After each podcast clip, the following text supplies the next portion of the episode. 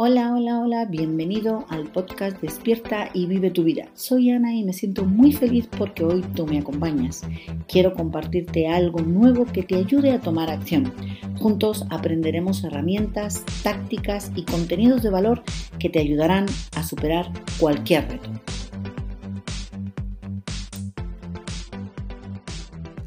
Buenos días, buenas tardes, buenas noches, allá donde te encuentres.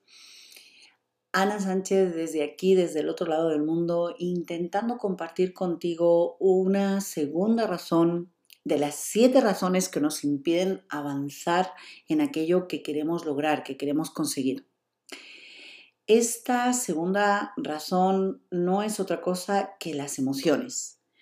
Debemos aprender a controlar nuestras emociones. Si realmente eres una persona emprendedora o que estás buscando serlo, puedes experimentar algunas emociones que te hacen pensar que rendirte con tu iniciativa o negocio es la mejor opción. Existen ejercicios que nos ayudan a tener un equilibrio emocional. Una de las técnicas es la importancia de entender quién eres, cuál es tu ser muchas veces identificamos lo que hacemos con nuestra propia personalidad. Para poder avanzar el emprendedor o la emprendedora debe eliminar cargas y reconocer sus esfuerzos realizados. Lo primero que debes hacer es felicitarte por tener el coraje de emprender. Lo segundo, debes identificar cuando estás tomando el rol de víctima o de responsable ante algún evento y trabajar este sentimiento para obtener criterio propio. Debes conocerte bien. Estas dos maneras de ver la vida se revuelven porque en ocasiones uno o una puede victimizarse en alguna situación, pero la realidad es que eres responsable.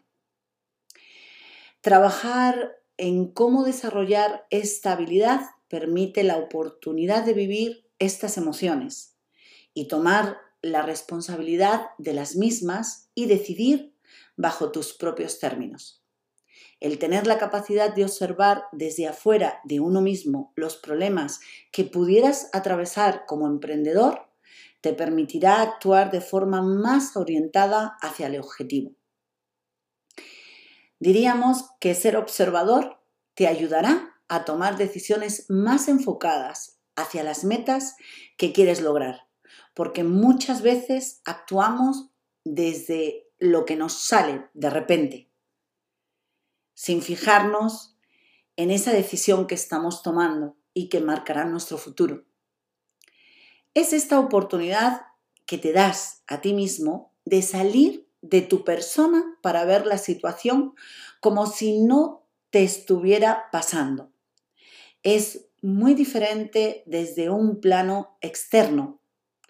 Aquí en España diríamos ver los toros desde la barrera. Te puedo asegurar que se ven de forma diferente.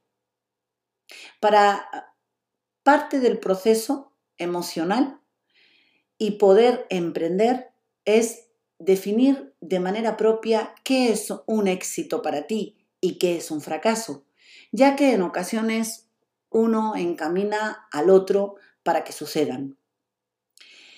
Lo que para unos algo es exitoso, para otros es fracaso, hasta que se decide qué es el éxito. Si algo no resulta, obtienes aprendizaje, Así que entonces el fracaso no es fracaso. Así lo entiendo yo.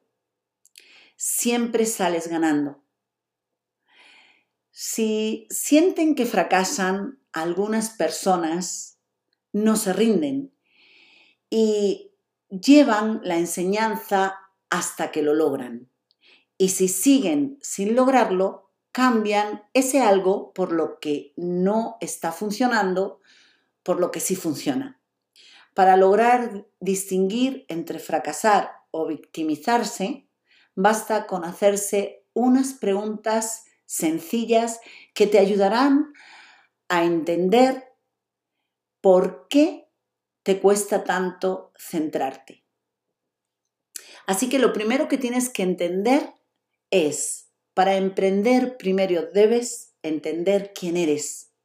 Identifica si eres víctima o responsable en alguna de las situaciones. Muy importante conseguir ser el observador y reconocer el éxito y el fracaso. ¿Sientes que has fracasado?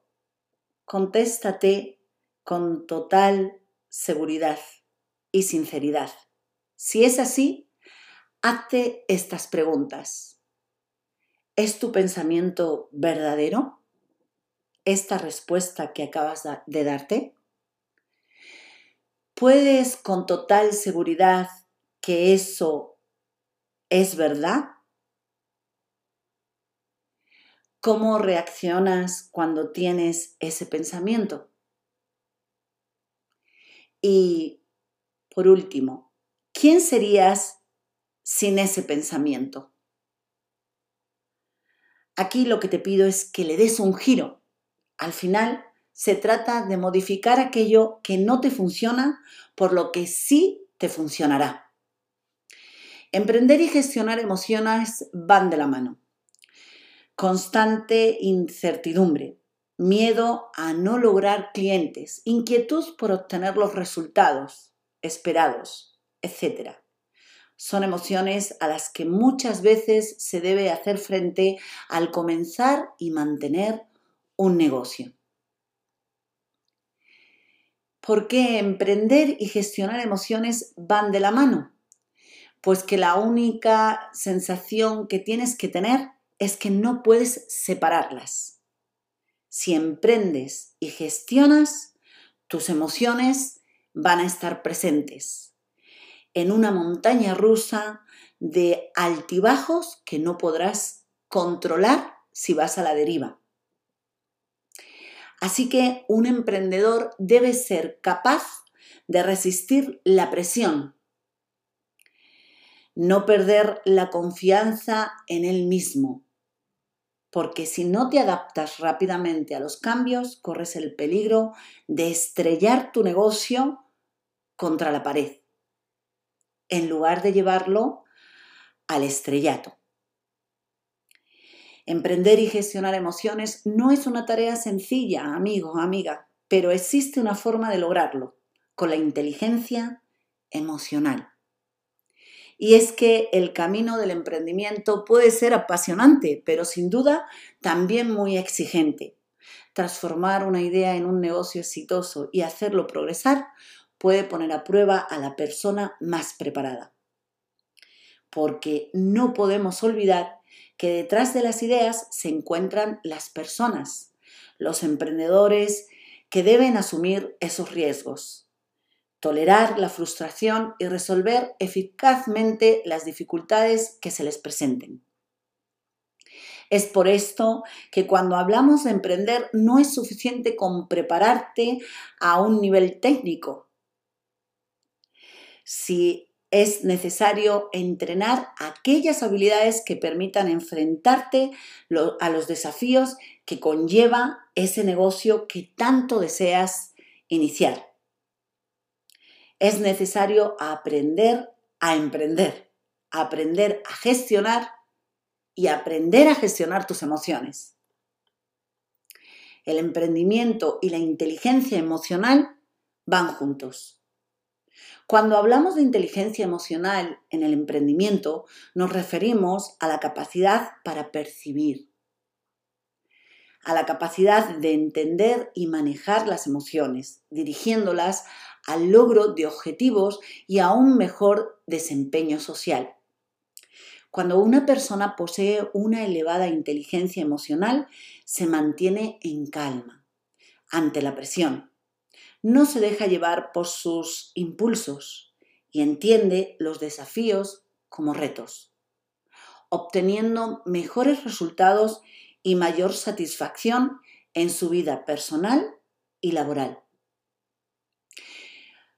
Componentes de la gestión emocional. La autoconciencia, que se refiere a la habilidad para reconocer las emociones propias, entender cómo éstas nos afectan, así como de conocerse y valorarse como persona.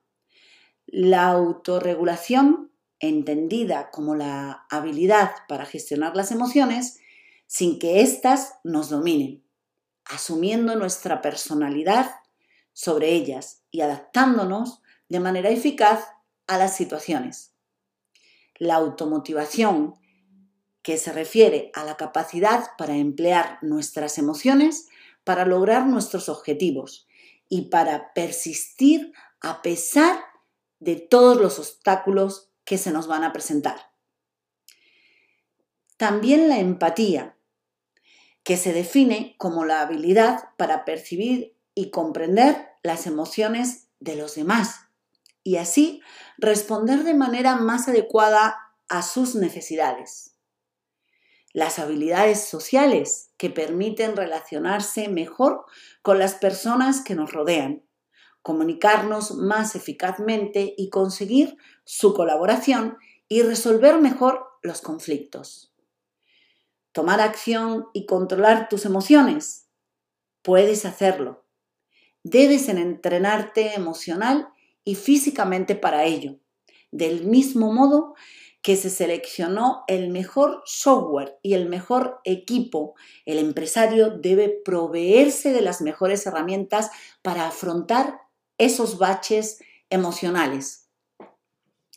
Es recomendable formarse en determinadas disciplinas. Puedes hacerlo, por ejemplo, con yoga o cualquier otra que te ayude a trabajar el estado mental desde el conocimiento del cuerpo y la mente. Pero también conviene hacer ejercicio más vigoroso, físico. Programa dos o tres sesiones a la semana de tu práctica deportiva favorita. Asume tu porción del miedo, porque el miedo va a aparecer. Pese a todo, resulta difícil escapar del miedo al fracaso a defraudar a los demás, a perder dinero. La galería de monstruos que atemoriza al emprendedor es variada. Las decisiones empresariales, al igual que las de tu vida profesional, implican un nivel de riesgo. Eso no lo vas a poder evitar. En muchas ocasiones, sin control, tus pensamientos van a estar llenos de estos miedos. Por eso es importante marcar fronteras que te permitan limitarlo. Puede ser de tiempo. Si en dos años no despega la empresa, retomo mi antiguo trabajo y lo dejo. O terminamos con pérdidas. Cuando vea que la economía familiar entra en riesgo, abandono esta iniciativa. Amigo, amiga, esos retos van a estar ahí lo importante es asumirlo como un sentimiento inevitable para canalizarlo hacia una experiencia lo más positiva posible. Por ejemplo, el miedo advierte del peligro y esa amenaza debe combatirse desde la decisión. Por ello, es motor de cambio. Frente a la inseguridad, actúa. No mires el miedo, asúmelo y déjalo fluir. Es otro sentimiento paralizante, común a la mayoría de emprendedores. La inseguridad frente al éxito del proyecto, frente a nuestras propias capacidades y decisiones. Un bache emocional que tendemos a ocultar, a vivirlo en soledad, que en muchas eh, ocasiones lo alimentamos sin darnos cuenta. La primera recomendación es el reconocimiento y aceptación de las propias limitaciones. De nuevo se trata de marcar límites que no estamos dispuestos a cruzar. Cada uno tiene sus propios límites, pero es importante que no nos recluyan en la zona de confort y nos paralicen, ya que estarían limitando nuestro poder de decisión y de evolución. Así que tomaremos acción, acción, acción. La egolatría también hay que tener cuidado con ella. Te aleja de la realidad. La euforia marca un pico de adrenalina en nuestro estado anímico que puede hacer añicos todo lo construido. Cuando la suerte acompaña, es fácil sentirse el mejor del universo, un auténtico triunfador, triunfadora, y caer en la egolatría. Un perfil que suele venir acompañado de prácticas como alejar a las personas con pensamiento crítico, falta de escucha y desconexión de la realidad. Es un problema más común de lo que puede parecer y antes o después conduce al fracaso. Se trata de un sentimiento peligroso, porque en contra de otros señalados es difícil de reconocer el exceso de autoconfianza. No te confíes. Otro punto importante es el desánimo. Recuerda de dónde vienes, no olvides tus inicios. De todos los baches emocionales aquí citados, el desánimo quizás es el más recurrente. Igual que sucede con el miedo, hay que aprender a convivir con él, evitando que se convierta en protagonista de nuestro diálogo interior. Una forma de conseguirlo es analizando el pasado, presente y futuro. Ahondar en esas motivaciones que llevaron nuestro pensamiento a emprender, que a buen seguro siguen siendo muy poderosas. Al desánimo se le combate también distrayéndolo. En esos momentos de flojera emocional, conviene centrarse en las tareas que nos aportan más satisfacción en el quehacer diario. También es el momento de descolgar el teléfono y cerrar una comida con un buen amigo. Seguro que luego reemprendes la actividad con mejor ánimo. El deporte es otro importante activador y aliado de la motivación personal. Como ves, tienes un montón de herramientas para derrotar al desánimo. Quizás la soledad también es un punto importante para el emprendedor, compañero de viaje del líder. La soledad es otro de los sentimientos que atenaza la voluntad del emprendedor. Puede estar rodeado de una multitud, pero dentro de él se siente totalmente solo en la toma de decisiones. No es fácil de combatir porque en cierta medida tiene mucho de real. Es el líder quien debe tener la última palabra. Sin embargo, es más fácil de sobrellevar en aquellas empresas con modelos de trabajo más participativos y creativos, la discusión y el contraste de ideas diluyen el peso de esa responsabilidad y convierte el día a día en una experiencia más enriquecedora. Así que si tienes la oportunidad de rodearte de personas que aporten ideas y que puedan compartir contigo cómo avanzar en tu emprendimiento o en tu negocio, es buena idea que varias mentes se unan y formen un una única mente para desarrollar este negocio. También ayuda a mantener intactas la capacidad de escucha y de aprendizaje. Tanto contrastar ideas como adquirir nuevas habilidades aportan seguridad al proceso de toma de decisiones y precisamente es donde el emprendedor se siente más solo, en esta toma de decisiones. Los vaivenes emocionales son inevitables, amigo, amiga, pero podemos aprender a convivir con ellos. Todo empieza desde la aceptación que hay momentos de flojera, de miedo o desánimo y que si sabes cómo actuar, conseguirás acortar esa duración y limitar los efectos para seguir disfrutando de esa montaña rusa que conlleva el emprendimiento y libertad financiera que tanto anhelas. Deseo que logres todos los éxitos del mundo. Hasta aquí la cápsula de hoy. Te dejo un súper, súper abrazo. En el próximo compartiré más y mejor.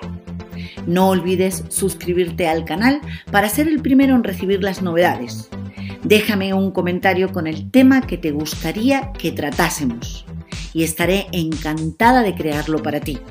Les quiero. Hasta pronto.